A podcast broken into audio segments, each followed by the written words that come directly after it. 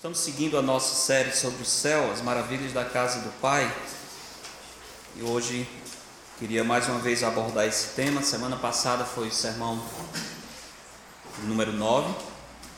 Falamos sobre vivendo as portas da casa do Pai, o que, que a expectativa do céu deve fazer na nossa vida. Se, se temos a certeza estamos caminhando para o céu, para a casa do Pai, o que é que essa certeza deve, como essa certeza deve causar impacto no nosso coração. Falamos sobre o modo como desfrutamos os prazeres ou podemos desfrutar os prazeres. Como a vida, os prazeres dessa vida se tornam mais apreciáveis se de fato nós temos a expectativa de ir para o céu. O crente em Cristo não somente espera o prazer futuro, mas ele já é uma pessoa que tem uma vida cheia, cheia de verdadeiros prazeres no presente. Hoje eu queria abordar esse tema trazendo um outro aspecto ainda daquilo que a nossa esperança do céu deve causar e modificar na nossa vida prática. A expectativa do céu e o nosso dinheiro.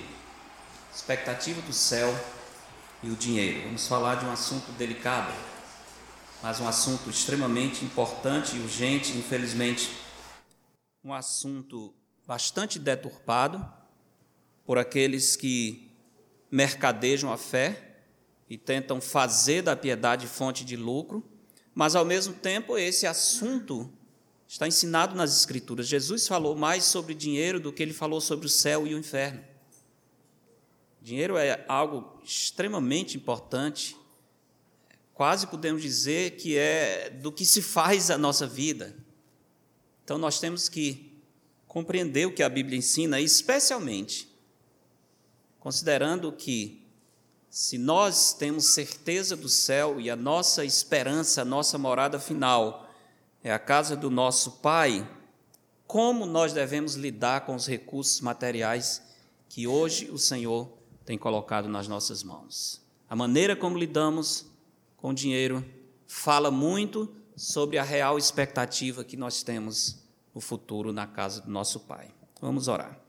Pai Celeste, pedimos a Sua bênção para a Sua palavra, pedimos que o Senhor fale ao nosso coração, nos ensine, nos exorte, nos corrija, nos traga, Senhor, lições preciosas acerca desse assunto tão importante, delicado, mas um assunto abordado na Sua palavra, sobre o qual o Senhor Jesus Cristo deu tantas instruções, e um assunto que tem causado tanta dificuldade, não somente na vida do seu povo, mas no mundo em geral. Queremos pedir, Senhor, que o Senhor nos abençoe, nos livre da ganância, do materialismo, da cobiça, nos ajude de fato a almejar os tesouros celestes, viver para isso, mais do que a busca por tesouros materiais. Pedimos que o Espírito do Senhor nos guie quanto pensamos neste assunto. Em nome de Jesus. Amém. Gostaria de começar lendo com os irmãos no livro de Mateus, capítulo 6, texto onde o Senhor Jesus Cristo, no Sermão do Monte, trata sobre esse assunto. Mateus capítulo 6, a partir do verso 19, diz: se todos acharem. Escuta o barulho das páginas, é sinal que nem todo mundo chegou ainda. Mateus capítulo 6, verso 19 diz: Não acumuleis para vós outros tesouros sobre a terra, onde a traça e a ferrugem corroem e onde, onde ladrões escavam e roubam. Mas ajuntai para vós outros tesouros no céu, onde traça nem ferrugem corrói e onde ladrões não escavam nem roubam. Porque onde está o teu tesouro, aí estará também o teu coração. São os olhos a lâmpada do corpo. Se os teus olhos forem bons, todo o teu corpo será luminoso. Se, porém, os teus olhos forem maus, todo o teu corpo estará em trevas. Portanto, caso a luz que em ti há sejam trevas, que grandes trevas serão. Ninguém pode servir a dois senhores, porque ou há de aborrecer-se de um e amar ao outro, ou se devotará a um e desprezará ao outro. Não podeis servir a Deus e às riquezas. A maneira como nós lidamos com o nosso dinheiro, como disse, é um aspecto extremamente importante na vida cristã. Todos sabemos que não há nenhum problema em ter dinheiro. A Bíblia não condena o fato de nós adquirirmos, ganharmos dinheiro. O problema não é possuir dinheiro. O problema é quando o dinheiro nos possui. O problema é quando os bens materiais passam a ser o nosso Senhor. Eles determinam a nossa vida, controlam os nossos ideais, as nossas ações, atitudes e pensamentos. O dinheiro é algo muito poderoso. Tanto que o Senhor Jesus fala dos bens materiais de uma maneira personificada, como se fosse um Deus com vida própria, que tem o potencial de nos escravizar como um senhor, dominar a nossa vida. Uma bênção, entre muitas outras, de conhecer e desejar o céu de ter no nosso coração a expectativa de estar com Cristo cedo ou tarde, é que tiramos os nossos olhos daquilo que é supérfluo e temporal. Quando desejamos de fato o céu, nós nos livramos da escravidão material. Passamos a almejar aquilo que tem substância. Desprezamos o que não é consistente, aquilo que um dia teremos que abandonar fixamos os nossos olhos no que é eterno e realmente valioso. Pergunta é: como a expectativa do céu muda o nosso relacionamento com o dinheiro? Como a expectativa do céu muda o nosso relacionamento com os bens materiais? O texto que nós lemos vai nos responder de algumas formas e vai nos mostrar o fato de que, se nós esperamos o céu como a nossa morada, se o nosso coração está lá, se lá está o nosso tesouro, de fato, nós iremos aprender algumas coisas importantes no lidar com os bens materiais. Expectativa do céu muda o nosso relacionamento com, com o dinheiro de algumas formas. Primeiro, essa expectativa revela ou esclarece o perigo de investirmos em tesouros dessa terra. Perigo de investirmos meramente em tesouros desta terra. Quando os nossos olhos passam a visualizar o céu como nosso real e próximo destino, nós começamos a perceber quão tolo e quão vão é empregar todo o nosso esforço em busca de bens materiais, fazer disso o alvo da nossa vida.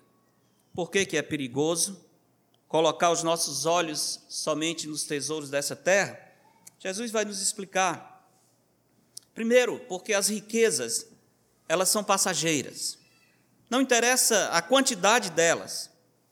Elas não duram eternamente. Elas não cruzam os portais eternos. Elas não chegarão conosco à casa do Pai.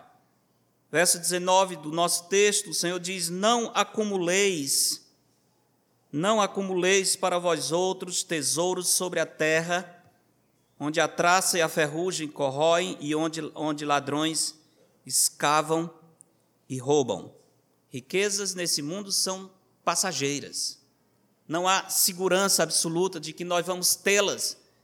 E pelo tempo que nós imaginamos, ainda que possamos tê-las ao longo da nossa vida, um dia elas terão que ficar. Jó disse, não é? Nu nós chegamos ao mundo, nu voltaremos.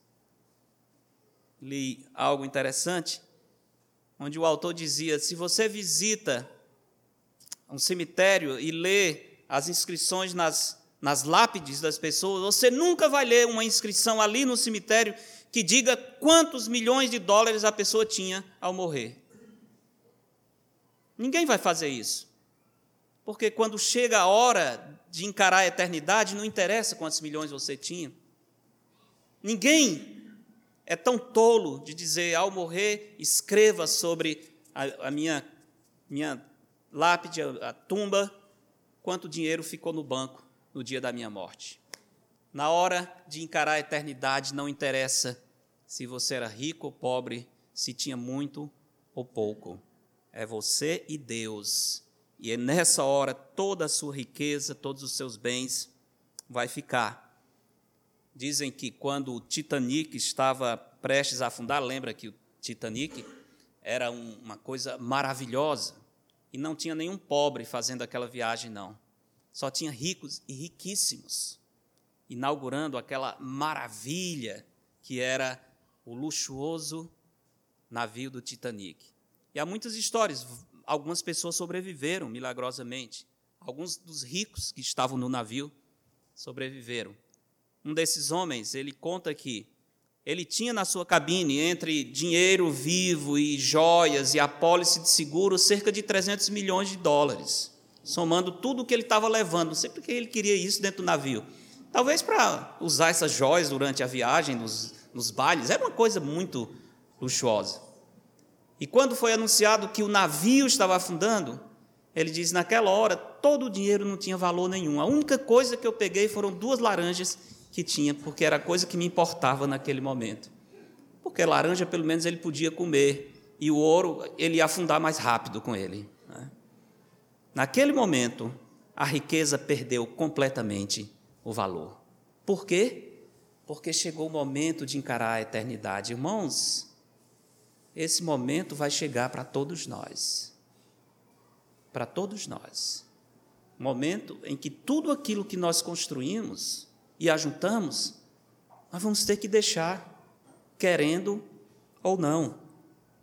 As riquezas, os bens materiais, são passageiros. Eu sei que o mundo tenta nos doutrinar dizendo que a felicidade, o bom da vida é você ter dinheiro, é você poder desfrutar de todas as coisas que as riquezas podem dar. Essa mensagem é colocada no coração dos jovens, especialmente desde cedo, ficam correndo para juntar. Não se enganem, não se enganem, é uma tolice. Você vai correr, correr e nunca vai conseguir de fato a plenitude por meio de bens materiais.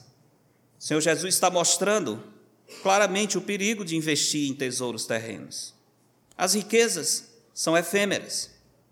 Por isso, quem vive em função de adquirir riquezas está desperdiçando a vida e buscando aquilo que não tem duração. Veja Provérbios 23, dois versículos importantes onde nós escutamos a voz de um homem muito rico, nos dando orientação sobre o significado da riqueza. Provérbios 23,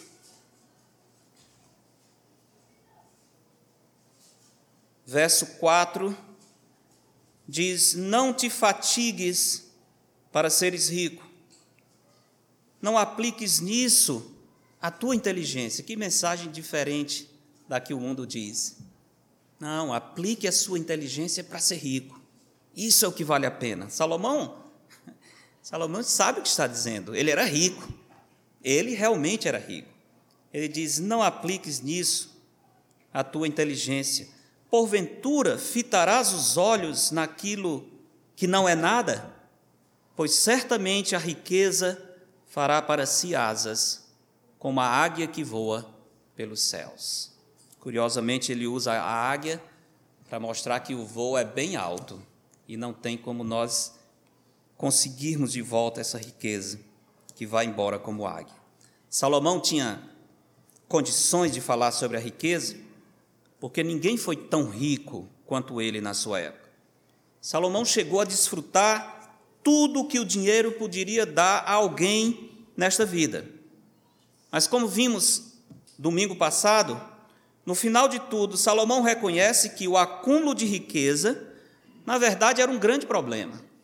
Nós corremos, corremos, corremos para ter dinheiro e depois que temos o dinheiro, temos o dinheiro e um problema grande, que é o que fazer para não perder esse dinheiro.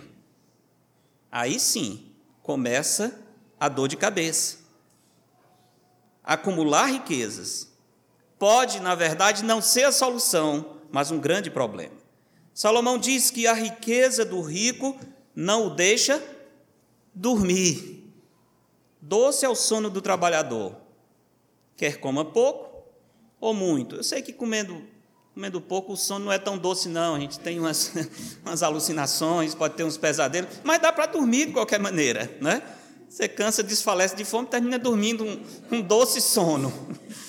Doce é o sono do trabalhador, quer coma pouco ou muito, mas a riqueza do rico não deixa dormir. É porque quem é rico tem que se esforçar para não perder o que tem. Quem não é rico não tem o que perder. Está tranquilo. Lembram quando acontecem os problemas econômicos? Alguns aqui lembram da época do Fernando Collor de Mello, né? Eita, é o novo, né? Talvez alguns nem tinham nascido ainda. E a sua ministra, Zélia Cardoso de Mello. Eu sei dos nomes, mas é, aquilo não me afetou em nada, eu não tinha nada investido naquele tempo quando ele bloqueou as contas, houve uma onda de suicídio, muitas pessoas realmente tiraram a sua vida. Foi um desespero grande. Mas eu não conheci nenhum assalariado que se suicidou naquele tempo. Pelo contrário, ah, bloquearam as contas. É mesmo o que é bloqueou o que a conta? Que conta de banco? Que banco? Alguns deles sabiam nem onde ficava o banco. Então eles dormiram tranquilos enquanto o governo estava bloqueando aquelas contas. Realmente a riqueza do rico não o deixa dormir. Salomão também lembra que ninguém vai levar a sua riqueza para a eternidade e ainda mais que o esforço de uma vida inteira de trabalho para juntar riqueza terá que ser entregue a alguém que não se esforçou por ela. Esse é outro outro dilema. Veja Eclesiastes capítulo 2. Eu gosto de Eclesiastes, é, é um livro pessimista, né, como eu disse, mas entendendo, você tira lições preciosíssimas desse livro. Eclesiastes, deixa marcado em Mateus, já voltamos, mas Eclesiastes, capítulo 2, verso 18. Eclesiastes 2, 18 diz: Também aborreci todo o meu trabalho, com que me afadiguei debaixo do sol visto que o seu ganho eu havia de deixar quem viesse depois de mim. E quem pode dizer se será sábio ou estudo? Contudo, ele terá domínio sobre todo o ganho das minhas fadigas e sabedoria debaixo do sol. Também isto é vaidade. Então me empenhei, porque o coração se desesperasse de todo o trabalho com que me afadigara debaixo do sol porque há homem cujo trabalho é feito com sabedoria, ciência e destreza. Contudo, independente da sabedoria e da destreza, deixará o seu ganho como porção a quem por ele não se esforçou. Também isto é vaidade e grande mal. Pois que tem o homem de todo o seu trabalho e da fadiga do seu coração, em que ele anda trabalhando debaixo do sol, porque todos os seus dias são dores, e o seu trabalho desgosto, até de noite não descansa o seu coração. Também isso é vaidade. Então, Salomão realmente dá o veredito dizendo: não vale a pena empregar a sua vida e fazer da riqueza o grande objetivo da sua existência. Jesus diz que as riquezas são passageiras, e voltando ao nosso texto, elas não apenas são passageiras, as riquezas cegam os nossos olhos. É muito curioso isso que Jesus diz em Mateus capítulo 6. A partir do verso 22, ele diz: São os olhos a lâmpada do corpo. Você nota bem, Jesus vem falando sobre tesouros na terra, tesouros no céu, verso Mateus 6, 19 a 21. Verso 24, ele volta a falar sobre a, relação que devemos ter com o dinheiro, o risco de sermos escravizados dos tesouros materiais. E o verso 22 e 23 parece que fica fora de contexto, porque ele diz: são os olhos a lâmpada do corpo.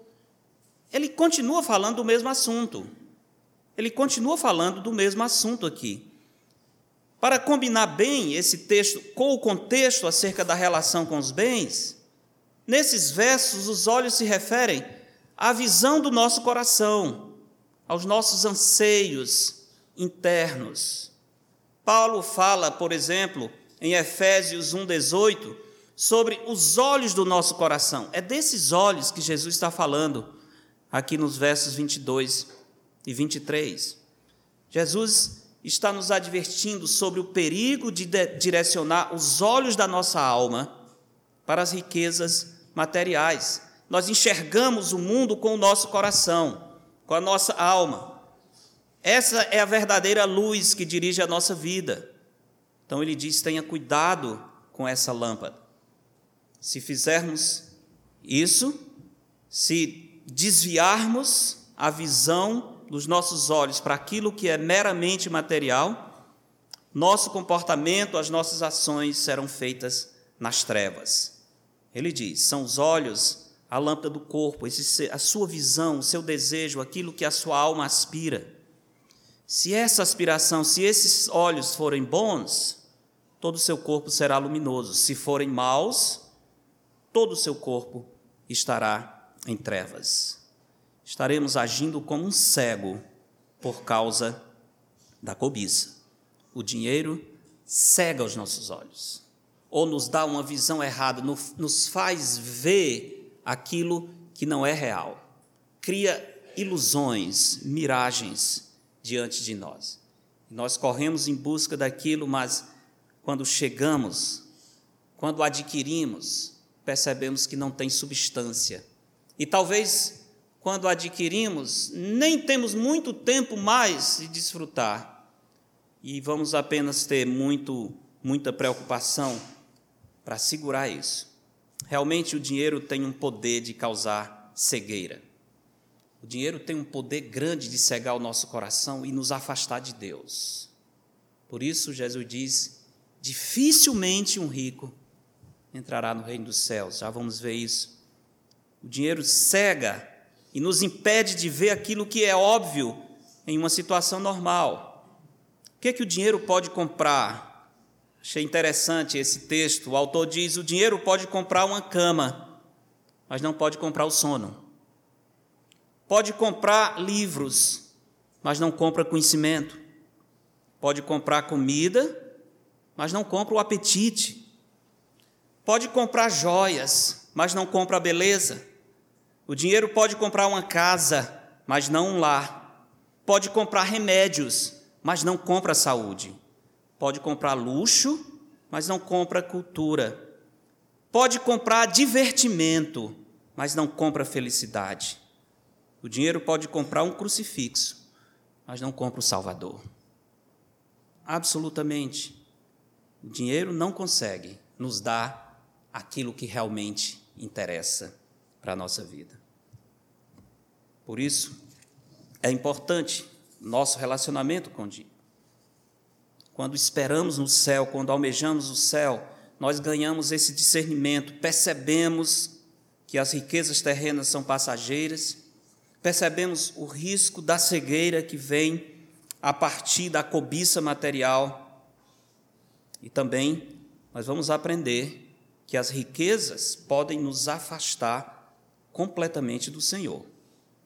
Voltando a Mateus capítulo 6, verso 24, conhecido verso, onde o Senhor diz: Ninguém pode servir a dois senhores, porque ou há de aborrecer-se de um e amar ao outro, ou se devotará a um e desprezará ao outro. Nosso coração não tem espaço para dois amores, para dois senhores, para duas lealdades. Ou nós estamos sendo leais ao Senhor, ou vamos ser leais a esse Deus da riqueza. Não podeis servir a Deus e as riquezas. Aqui claramente o Senhor Jesus está advertindo: cuidado, as riquezas podem lhe afastar de Deus e essa perda é tudo. que adianta, que adianta o homem, que aproveitará, o que aproveitará o homem ganhar o mundo inteiro e perder a sua alma? Grande negócio. Ganhou o mundo inteiro e foi para a eternidade perecer no inferno. O que daria o homem em troca da sua alma? Esse é o grande problema com o dinheiro. Ele pode nos afastar de Deus, porque as riquezas têm um apelo muito forte. Elas podem ao nosso coração, elas podem tornar-se um ídolo facilmente e exigir toda a nossa devoção, aquilo que deveria ser dedicado ao Senhor. Nós passamos a dedicar as riquezas ou esse sonho de grandeza. Aqui o Senhor Jesus está dizendo que o dinheiro tem o potencial de ser o nosso Senhor. Ninguém pode servir, assim como servimos a Deus, podemos servir ao dinheiro. A linguagem é a mesma. O dinheiro pode assumir o lugar de Deus. O amor às riquezas e o amor a Deus são coisas mutuamente excludentes. Nós conhecemos bem um outro caso onde Jesus fala sobre as riquezas e o, o impacto disso na história relatada em Mateus 19, história do jovem rico. Vamos olhar um pouco essa história e as lições que o Senhor Jesus nos dá aqui. Mateus capítulo 19, verso 16. E eis que alguém aproximando-se lhe perguntou: Mestre, que farei eu de bom para alcançar a vida eterna? Respondeu-lhe Jesus: Por que me perguntas acerca do que é bom? Bom só existe um. Se queres, porém, entrar na vida, guarda os mandamentos. Ele, ele lhe perguntou quais? Respondeu Jesus: Não matarás, não adulterarás, não furtarás, não dirás falso testemunho, honra teu pai e a tua mãe, e amarás a teu próximo como a ti mesmo. Replicou-lhe o jovem: Tudo isso tenho observado, que me falta ainda. Rapaz, era ótimo, né? Ele tinha observado toda a lei de Deus. Se ele tem observado toda a lei de Deus, não precisa nada, né? Ele tem que perguntar porque quem observa toda a lei de Deus é bom. E um bom não precisa de perdão, ele é bom. Ele tem direito ao céu. Disse-lhe Jesus: Se queres ser perfeito, vai, vende os teus bens, dá aos pobres e terás um tesouro no céu. Depois vem e segue. Aqui a história muda de figura. Porque Jesus está oferecendo a possibilidade de um tesouro no céu, mas ele não quer tesouro no céu ele prefere o tesouro da terra. Tendo, porém, o jovem ouvido esta palavra, retirou-se triste, por ser dono de muitas propriedades. Claramente, claramente, o que ele está dizendo é: Senhor, se a condição para eu ter um tesouro no céu é abrir mão da minha riqueza, eu não abro mão. Eu morro agarrado com elas. Mas eu não troco a riqueza material por tesouros celestes. Que tolice. Que grande tolice. É isso que ele está dizendo. Eu não abro mão das minhas riquezas. O Senhor está dizendo que há tesouros no céu. Não interessa tesouros no céu. Eu interesso tesouros na terra. Ele era dono de muitas propriedades. Então Jesus disse aos seus discípulos, e aí vem a lição: Em verdade vos digo que um rico dificilmente entrará no reino dos céus. E ainda vos digo: é mais fácil passar um camelo pelo fundo de uma agulha do que entrar um rico no reino dos céus. Exatamente isso que Jesus está dizendo, não é figurado, ele está usando uma expressão absurda, exagerada, impossível. Como é que um camelo vai passar no fundo de uma agulha? Não tem como, mas diz: é mais fácil do que um rico entrar no reino dos céus. Eu sei que quando lemos isso aqui, a primeira desculpa que nós temos é: ah, mas o problema não é a riqueza, é amar a riqueza. O problema não é o dinheiro, é o amor ao dinheiro. Eu sei, mas Jesus não está dizendo que é difícil um rico que ama as riquezas entrar no reino do céu. Ele está dizendo um rico só. Por quê? Porque normalmente o rico ama as riquezas. Ele nem está qualificando. É difícil mesmo, porque é muito difícil encontrar um rico que não ame a sua riqueza. Por isso, Jesus apresenta essa condição tão difícil. Lucas capítulo 12, temos um outro caso semelhante. Lucas 12, verso 13. Jesus está no meio do seu ensino, enquanto ele está ensinando, ele é interrompido por uma pessoa. Verso 13 de Lucas 12 diz: Nesse ponto, um homem que estava no meio da multidão lhe falou: Mestre, ordena a meu irmão que reparta comigo a herança. Mas Jesus lhe respondeu: Homem, quem me constituiu juiz ou partidor entre vós? Então lhes recomendou: Tende cuidado e guardai-vos de toda e qualquer avareza, porque a vida de um homem não consiste na abundância dos bens que ele possui. O mundo pensa que é, mas não é. A vida de um homem não consiste na abundância dos bens que ele possui.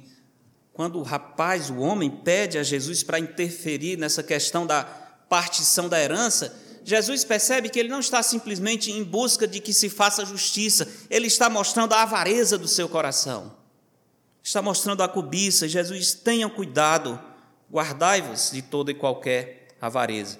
Ele conta uma parábola, a partir do verso 16.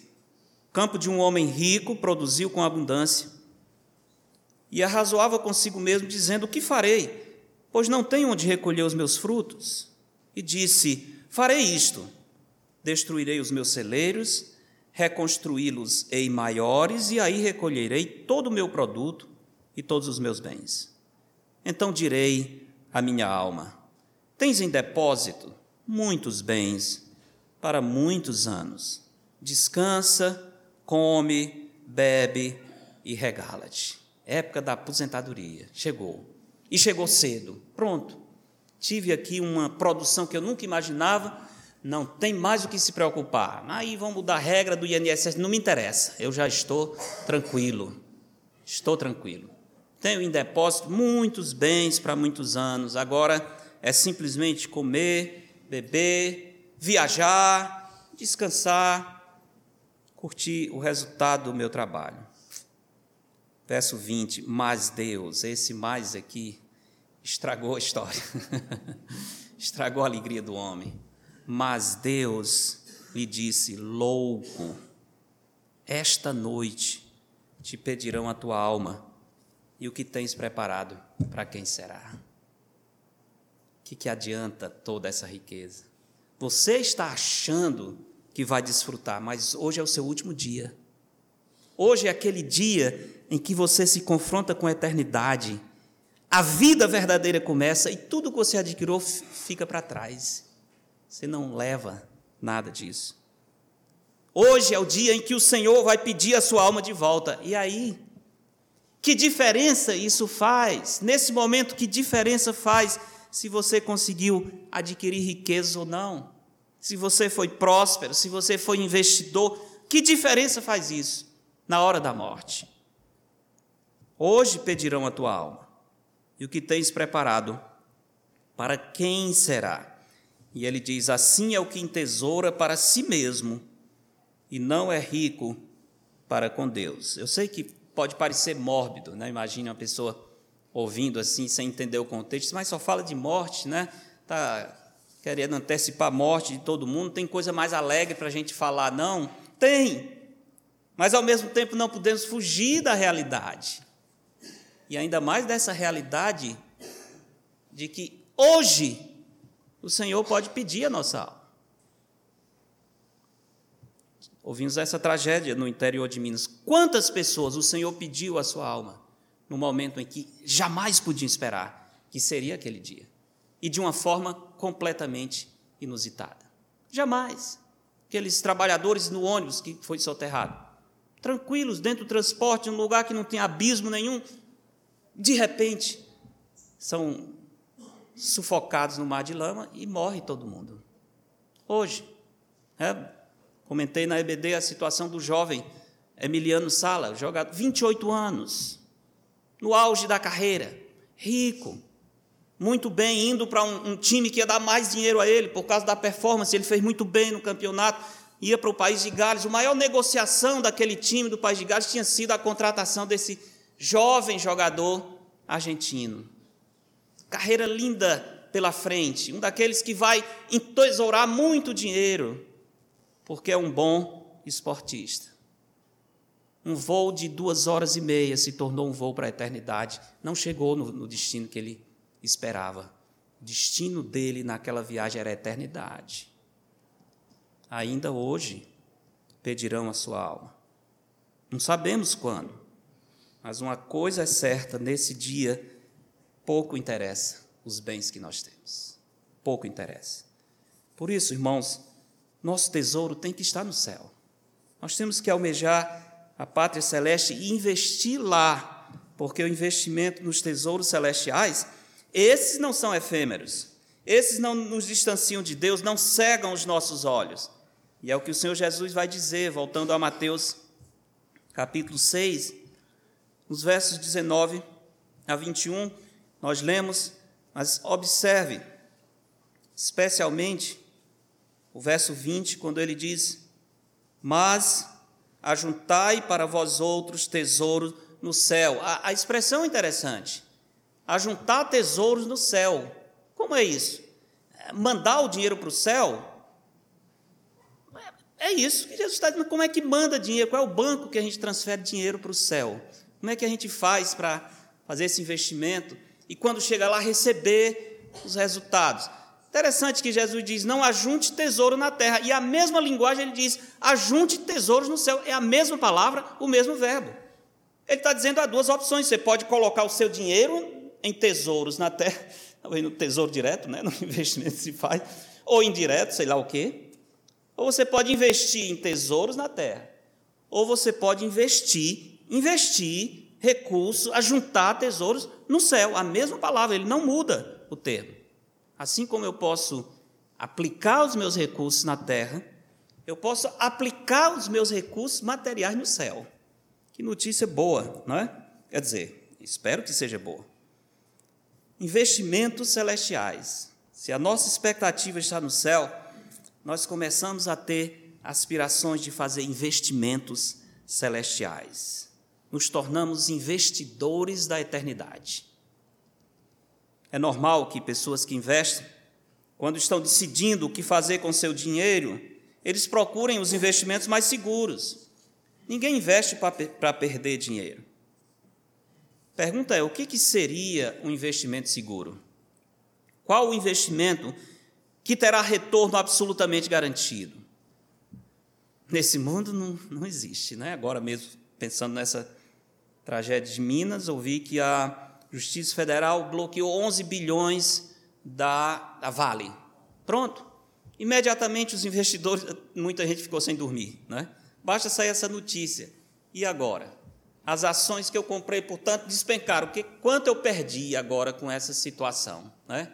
Muita gente deve ter perdido o sono. Eu dormi do mesmo jeito, de ontem para hoje, que eu não tenho nenhum centavo investido na Vale. Né? se for Del Vale, aquele suquinho, é onde dá para investir ainda.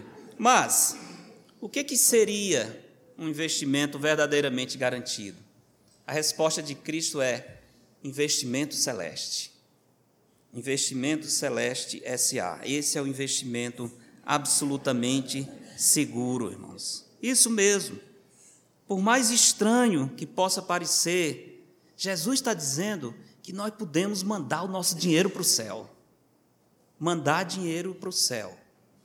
Ele usa as mesmas palavras, como eu disse, para falar sobre investimento na terra e investimento celeste. Você pode tesourar igualmente nos dois locais. Por que, que devemos investir no céu? Jesus explica no verso 20. Quem investe no céu está seguro, porque traça nem ferrugem corrói. Ladrões não escavam nem roubam. Então é um investimento completamente seguro. Completamente seguro. Ninguém pode roubar o nosso tesouro celeste. Paulo diz: Eu sei em quem tenho crido, e que Ele é poderoso para guardar o meu depósito até aquele dia. Esse tesouro ninguém vai roubar absolutamente. Paulo aconselha Timóteo a exortar os ricos da seguinte forma: que acumulem para si mesmos tesouros sólido fundamento para o futuro. Acumulem para si mesmos tesouros. Que tipo de tesouro que seja um sólido fundamento para o futuro, a fim de se apoderarem da vida verdadeira. 1 Timóteo 6,19. A razão para investir no céu, primeiro, é porque é um investimento absolutamente seguro. Mas talvez a pergunta mais interessante é como é que se investe no céu? Como é que nós podemos enviar o nosso dinheiro para o céu?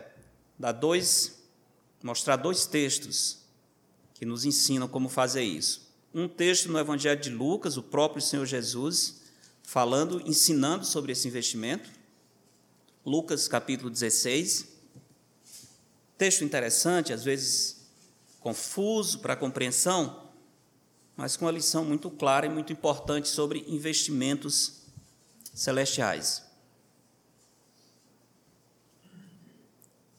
Lucas 16, verso 1 diz: Disse Jesus também aos discípulos: Havia um homem rico que tinha um administrador e este lhe foi denunciado como quem estava a defraudar os seus bens. Então, mandando chamá-lo, disse: Que é isso que ouço a teu respeito? Presta conta da tua administração, porque já não podes mais continuar nela. Ele vai ser demitido. Disse o administrador consigo mesmo. Então o homem perdeu o emprego e ele pensou: O que farei? Pois o meu senhor me, me tira a administração. Trabalhar na terra não posso, também de mendigar tenho vergonha. Eu sei o que farei, para que, quando for demitido da administração, me recebam em suas casas.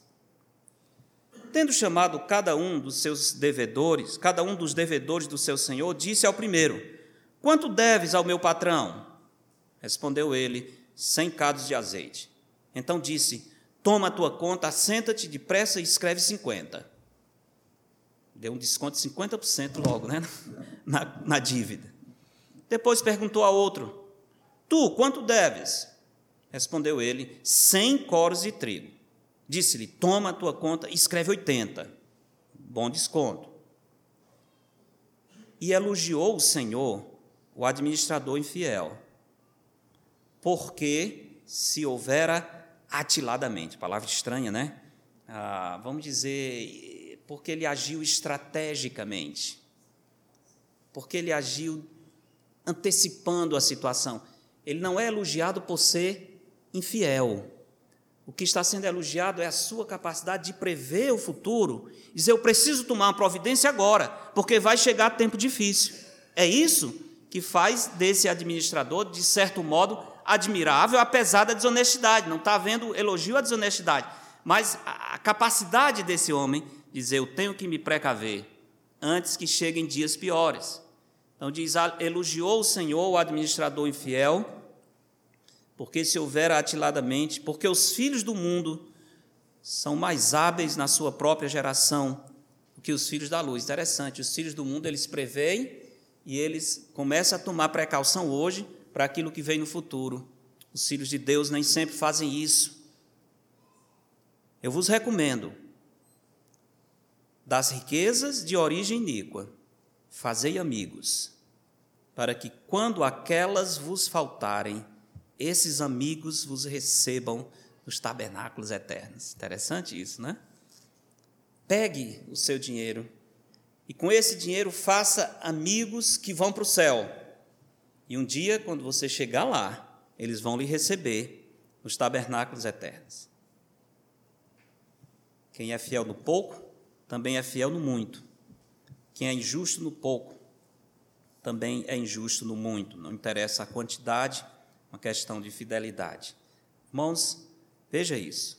Investimento, Jesus está ensinando que é possível investir no céu e esse investimento é em pessoas, essas pessoas tornam-se seus amigos e lhe recebem nos tabernáculos celestiais.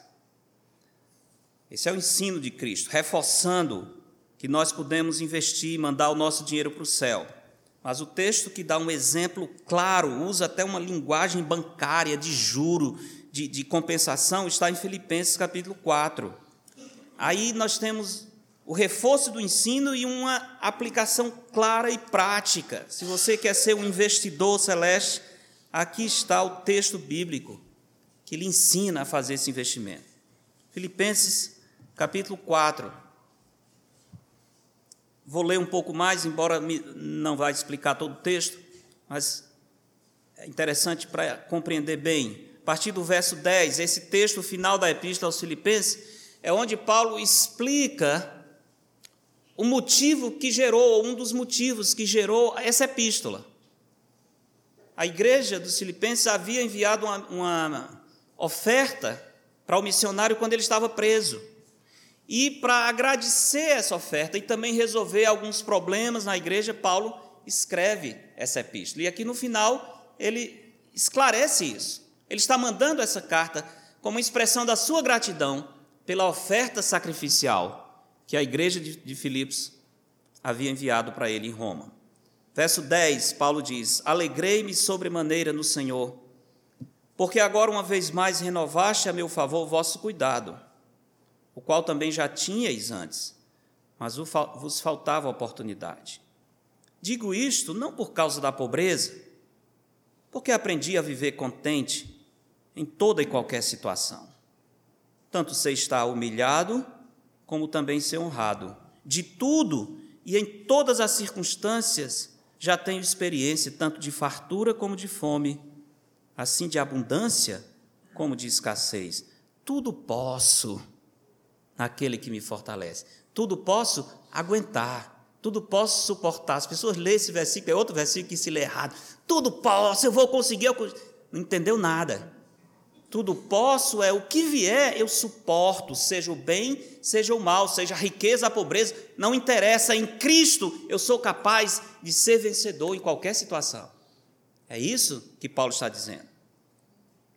Verso 14: Todavia, fizestes bem associando-vos na minha tribulação. E sabeis também vós, ó Filipenses, que no início do Evangelho, quando parti da Macedônia, Nenhuma igreja se associou comigo no tocante a dar e receber. Começa a linguagem bancária aqui, senão unicamente vós outros. Porque até para Tessalônica mandastes não somente uma vez, mas duas, o bastante para as minhas necessidades.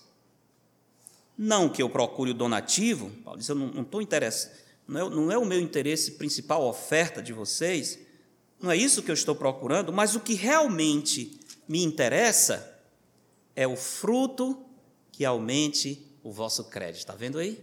Investimento e crédito.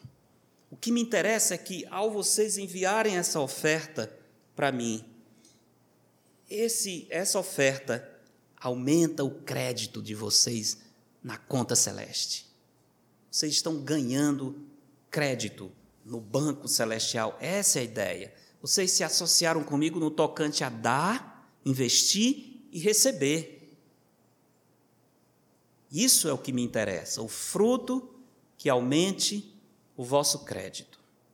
Recebi tudo, tenho abundância, estou suprido desde que Epafrodito me passou as mãos, o que me veio da vossa parte como aroma suave, como sacrifício aceitável e aprazível a Deus.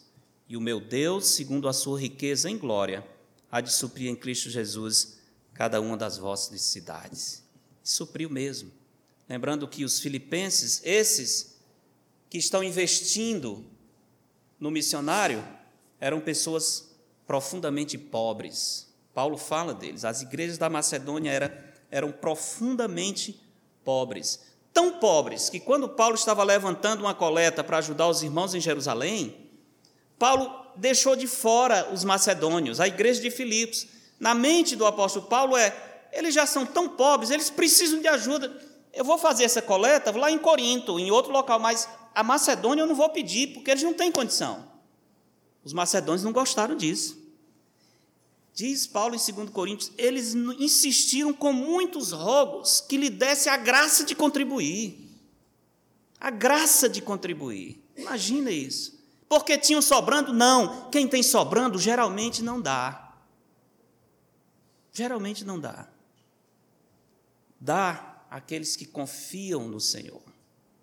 Aqueles que creem que o Senhor, em sua riqueza e glória, há de suprir em Cristo Jesus cada uma das nossas necessidades. Que não é retendo que nós vamos ter. Aliás, Salomão diz que aquele que retém mais do que é justo é pura perda. Pura perda. Contribui, investe na obra de Deus aqueles que realmente confiam no suprimento do Senhor. Aí está. Dinheiro dos filipenses foi enviado para o céu. Não fisicamente, naturalmente, não tem os anjos lá esperando, contando, fazendo as contas. Não, não é isso. Mas ao enviar para o missionário, esse mensageiro do Senhor, Paulo diz: o fruto do crédito de vocês aumentou na presença de Deus. O tesouro de vocês foi aumentado. E isso é o que me interessa. Isso é uma grande verdade, meus irmãos. Enviamos dinheiro para o céu, fazemos amigos que um dia nos receberão nos tabernáculos eternos. O dinheiro nós não podemos levar, mas pessoas podem ir para o céu. E essas pessoas podem chegar lá como resultado desse investimento. Eu li a história de um irmão chinês. Certa vez alguém perguntou para ele: quem é a pessoa que você gostaria de ver primeiro quando chegar no céu? Ele disse: a primeira pessoa que eu gostaria de ver é o missionário que pregou o evangelho para mim. E a segunda pessoa? A pessoa que mandou oferta para esse missionário chegar na China. Porque se não tivesse tido essa pessoa, ele não teria chegado na China. Como irão se não forem enviados? Como irão? Eles irão, eles vão, mas nós os enviamos. É assim, irmãos, que nós enviamos o nosso dinheiro para o céu. Precisamos mudar nossa perspectiva. Quem está de mudança não investe muito no local onde mora. Seria, não faz sentido. Imagina você mudando de cidade, alguém chegando e diz: Olha, compra essa casa aqui. Você diz: Não, não eu não vou comprar, não faz sentido. Por quê? Porque eu estou mudando. Eu não vou morar mais aqui. Nós todos estamos de mudança, irmãos. Todos estamos de mudança. Nosso endereço é o céu. Esse é o nosso destino final. Não adianta investir muito nesse local que em breve nós deixaremos. Estava esses dias pensando sobre pessoas que dedicam a sua vida para o ministério, às vezes tem que abrir mão de certas coisas que, aos olhos do mundo, parece uma coisa sem sentido. Mas são aquelas pessoas que entendem que o investimento celestial é muito mais importante do que o investimento em tesouros dessa terra. Eu fiquei lembrando quando o meu pai foi chamado para o ministério. Ele era, ele tinha um pequeno comércio, não era um um grande empresário, na verdade, mas tinha um pequeno comércio que não era uma coisa que rendia muito, mas era o bastante para viver, vivíamos tranquilo. E um dia ele decidiu largar tudo para ser pastor, ser missionário, né? Agora isso ir para uma igreja bem pequena que de cara já sabia que não tinha como sustentá-lo. Ele tinha mulher e quatro filhos, né? Imagine a reação dos vizinhos, especialmente os descrentes, e ficou louco o homem ficou louco, vai deixar tudo aqui, tá? Não, não é rico, mas pelo menos tem. Você já sabe que banana tinha bastante, né? tinha sobrando, sempre tinha muito. Mas vai embora para interior do Ceará e quem vai sustentar? Não, é, está se tornando missionário, as igrejas vão mandar oferta e é garantido? Não, é não, mas, mas vai dar certo. Essa era a ideia. E realmente ele tomou essa decisão já com uma certa idade, largou tudo e fomos. Foi muito interessante, irmãos. Realmente, o que Deus nos deu naquele tempo é, foi incomparavelmente melhor. Muito, muito melhor em todos os sentidos. Vivendo naturalmente dependendo do Senhor, mas o Senhor, na sua abundância e graça, supriu todas as necessidades.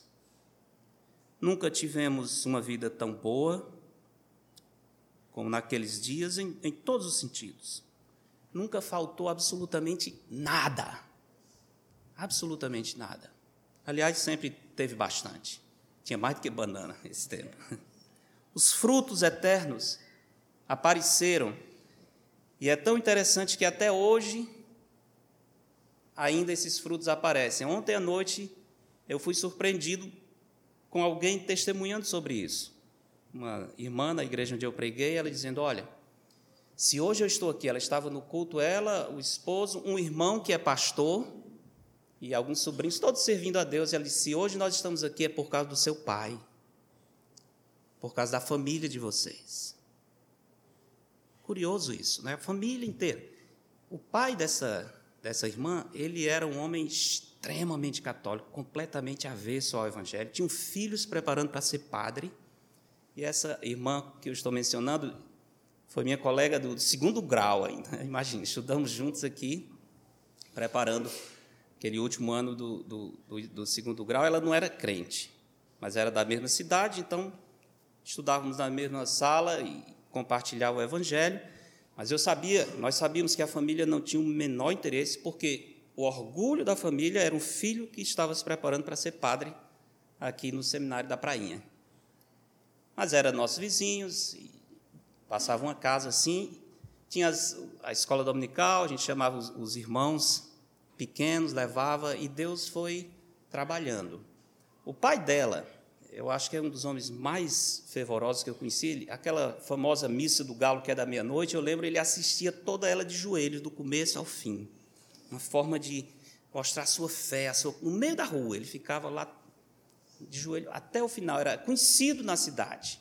Era um homem que não dormia sem passar na rede todos os filhos para fazer todas as, as rezas. Quem estiver dormindo tinha que acordar, não dormia sem antes fazer todas as, as rezas, as ave-marias ou o que fosse. Né? E ele sabia um bocado. Isso era ruim, porque os meninos estavam cansados e, pai, deixa eu dormir. Não, senhor, vamos primeiro Aliás, esse que é pastor hoje era um dos que sofria mais, que era bem pequeno. Mas Deus foi salvando cada um deles. Um dos filhos terminou sendo pastor, está há 10 anos hoje na mesma igreja, estava me dizendo hoje. A mãe se converteu, as irmãs se converteram, sobrinhos, e antes de morrer, o pai se converteu. Impressionante. Aquele homem que a gente imaginaria, esse ele entregou a sua vida a Jesus Cristo. Certamente foi um grande investimento que o meu pai fez na eternidade, deixando a suposta segurança material para pregar o Evangelho e levar a palavra de Deus aos perdidos. Meus irmãos, apliquemos isso na nossa vida. Nunca esqueça o céu é o nosso destino final, nosso endereço final. Então, nosso investimento tem que ser lá. Sejamos fiéis com o que o Senhor nos concede. Não interessa a quantidade. Quem é fiel no pouco, também é fiel no muito. Fico pensando nos jovens, por exemplo, que estão aqui. Ah, não tenho nada. Ganho muito pouco, não interessa. Comece a ser fiel no pouco. Ah, o meu pai me dá 50 reais por mês. Seja fiel nos 50 reais. Quando você tiver 500, será fiel. Quando tiver 5 mil, será fiel. Mas é uma questão de fidelidade que se aprende agora. Não é porque é pouco. Para Deus, a questão não é a quantidade, é a fidelidade. A confiança nele, de entender que tudo pertence a Ele. É melhor, jovens, aprender logo que é melhor dar do que receber. Eu, eu sei, né? eu lembro como vocês jovens sentados no banco, ouvindo esse versículo, e eu ficava pensando que, que doidice, né? Eu não tinha coragem de falar, mas não tem menor sentido. Como é que é melhor dar do que receber? Quem já viu uma coisa dessa, né? Bom é receber, mas da hora, mas que, que graça tem? Bom é quando a gente recebe. Mas a gente vai crescendo, graças a Deus, vai amadurecendo, e a gente vai realmente entendendo e sentindo gosto e quando nós podemos dar, é porque Deus já nos deu. É porque Ele já nos abençoou. E quando a gente dá, a gente se libera do materialismo. A gente começa a abrir mão de coisas que prendem o nosso coração. Uma das melhores receitas para vencer a avareza é dar, generosamente, distribua. E você vai começar a sentir o prazer de dar, que é muito melhor do que realmente receber. Como podemos aplicar de maneira prática, meus irmãos, essa lição sobre a expectativa do céu, nosso dinheiro? Apliquemos fielmente na obra do Senhor o que a Bíblia nos manda. Os nossos dízimos e as nossas ofertas. Isso é uma forma prática, bíblica, de nós aplicarmos. Quando a Bíblia fala de dízimo, já está dizendo é proporcional, exatamente porque a questão é a fidelidade, não é a quantidade. Quando falamos de ofertas, nós temos sempre o alvo da nossa oferta de fé. A oferta de fé para missões é um bom exercício de investimento celestial e um bom exercício de fé. Já falei isso para os irmãos, inclusive estamos nesses dias tentando estabelecer o nosso alvo, né? alguns dos irmãos devolveram, eu aconselho que os que não fizeram, façam. Mas deixa eu explicar brevemente. Oferta de fé para missões é aquele desejo que Deus coloca no nosso coração de contribuir, não com o que está no orçamento, porque se está no orçamento não é de fé, já está lá. É aquilo que você diz, eu gostaria, com a ajuda de Deus, de contribuir além do que eu tenho, e conforme a provisão do Senhor, eu vou, eu vou fazer. Tem que, tem que sentar, tem que pensar, tem que determinar e orar em cima de um alvo assim específico. Começa o ano, a gente faz o orçamento, todo, todo mundo faz, né? E nós estávamos conversando em casa, eu não faço orçamento, é a Aline quem faz, porque é, ela é muito melhor em organizar. E aí nós vemos quanto é que é a oferta missionária, é tanto. E aí, bem, esse é o que está no orçamento. Não, a nossa oferta de fé deve ser o dobro. Bem, mas se é o dobro, tem, Deus vai ter que dar, porque no orçamento só cabe isso. Está bom, pois vamos Vamos pela fé. E de fato, desde a nossa conversa para hoje, o Senhor já providenciou de uma maneira inesperada a outra metade que eu gostaria de contribuir para, para os missionários e não está no orçamento, não estava no orçamento. oferta de fé é confiar no Senhor, é depender do Senhor. E à medida em que Ele vai nos dando, nós vamos devolvendo para Ele. Queria aconselhar todos a exercitarem esse ano esse alvo de fé, de contribuição, confiando em Deus, se desapegando, livrando-se do materialismo, qualquer coisa. Deus é capaz de suprir todas as nossas necessidades. Jovens, façam também o seu programa de oferta de fé. Vocês é que precisam de fé mesmo, talvez não tem nada, né? Aí é que é um bom teste de fé. Nós adultos até ainda podemos conseguir apertar de um jeito. Rapaz, eu não tenho uma banda. Ótimo. Aí é que vai ser um teste de fé. Eu lembro quando estávamos no seminário, a gente tinha todo ano a, a conferência missionária. E fazia oferta de fé. Ora, seminarista, tem um bicho mais liso do que seminarista? Não absolutamente nada, era só o que entrar era para pagar o seminário. Mas ali a gente exercitava. Nesse ano, a nossa oferta de fé vai ser tanto. Era uma coisa espantosa, como Deus supria para aqueles alunos a quantidade da oferta missionária cada ano puramente pela graça do Senhor. É uma coisa maravilhosa que nos ajuda a crescer na confiança no Senhor. Que Deus nos abençoe, que a expectativa do céu mude a maneira como nós vemos os nossos bens. Vamos orar. Obrigado, Senhor, por Sua santa palavra, pelas instruções preciosas e penetrantes. Queremos pedir que o Senhor nos dê a graça de ser praticantes agora do que ouvimos. Estamos começando um novo ano, esse é um bom tempo para estabelecermos metas. Que esse ano o Senhor nos dê a graça de estabelecer a meta de confiar em Ti, Senhor, e mostrar essa confiança pela nossa generosidade em investir nos tesouros celestiais. Queremos agradecer porque temos confiança que é toda a Sua palavra é inspirada e útil. Podemos falar desse assunto sem constrangimento, porque não estamos mercadejando o Evangelho. mas falando aquilo que o Senhor nos ensina. Pedimos, Pai, que nos ajude a aplicar, que possamos ter um ano de uma colheita maravilhosa, investimento na obra do Senhor. Em nome de Jesus. Amém.